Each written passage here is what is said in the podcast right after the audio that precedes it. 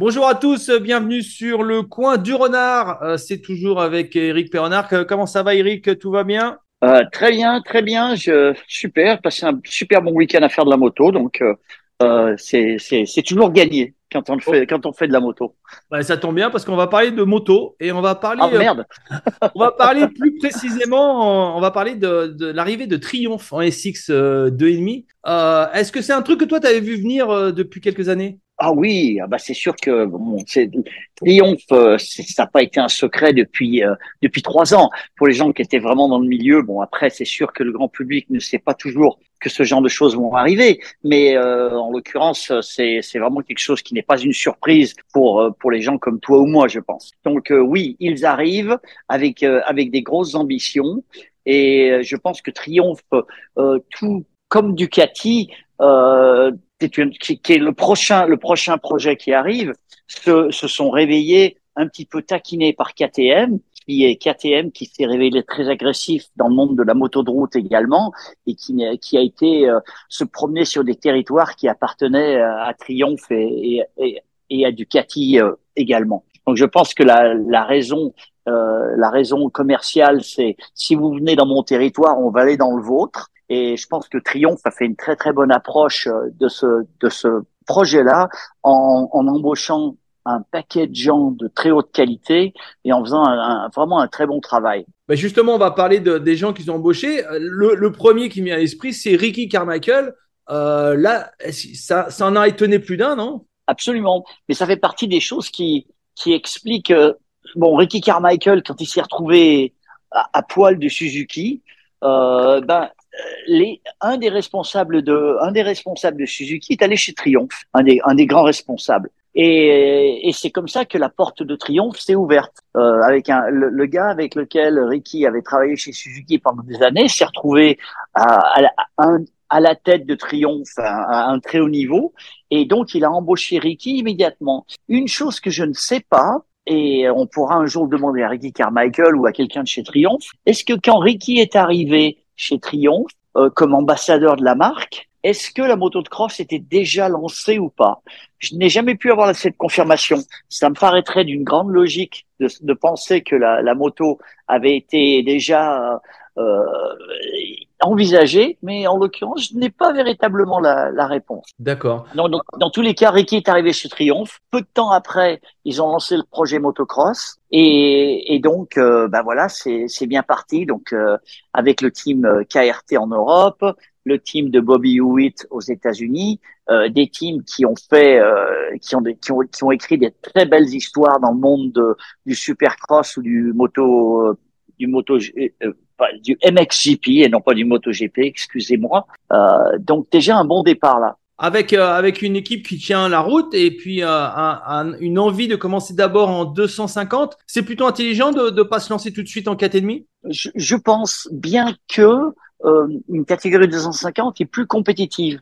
Je pense que c'est plus facile de faire une bonne 450 qu'une bonne 250. En tout cas, au niveau de la compétitivité, pour gagner des courses en 250, la cylindrée étant réduite, il faut, il faut dépenser plus d'argent. Les teams de 50 usent plus de moteurs, passent plus de pièces que les teams 450. Donc oui, euh, oui, certainement plus facile, un plus gros marché, mais euh, une, une, discussion qui pourrait être, euh, euh qui pourrait être, euh, on pourrait, on pourrait avoir une conversation par rapport à ça.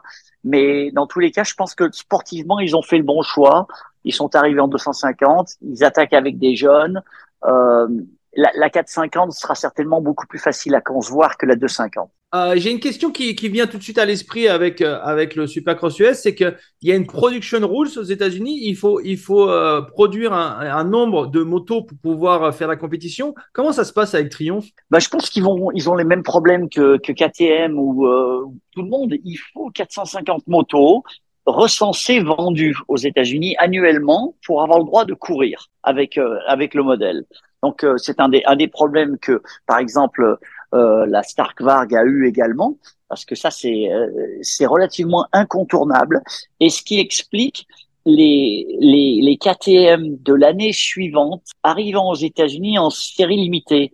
Euh, je pense que tu as dû remarquer que les, les KTM avaient toujours des, euh, des 23 et demi, 24 et demi ou enfin c'est c'est un petit peu le, le, nom de code de ces motos. Donc ce qui ce qu'il se passe, c'est comme on a une production hall aux États-Unis, les gens sont obligés de fabriquer au moins ces 450 motos. Et quand la nouvelle KTM est sortie, elle était disponible aux États-Unis avant le reste du monde pour pouvoir autoriser les pilotes du team à rouler avec la nouvelle génération de motos, qui s'est révélé être un petit peu un challenge parce que bon, c'est sûr qu'une nouvelle moto, c'est pas toujours facile à, à rouler, mais euh, toutes ces règles-là ont été inventées il y a une vingtaine d'années pour éviter pour éviter les motos d'usine, pour éviter les les euh, les motos qui soient vraiment euh, qui fasse une différence entre les pilotes. Euh, c'est un autre chapitre que de déterminer si cela a été une réussite ou pas. Mais dans tous les cas, c'est les règles qui ont été établies il y a une vingtaine d'années, euh, surtout euh, à la direction Yamaha qui a plus ou moins imposé cette production rules et, et pas de vraies motos d'usine.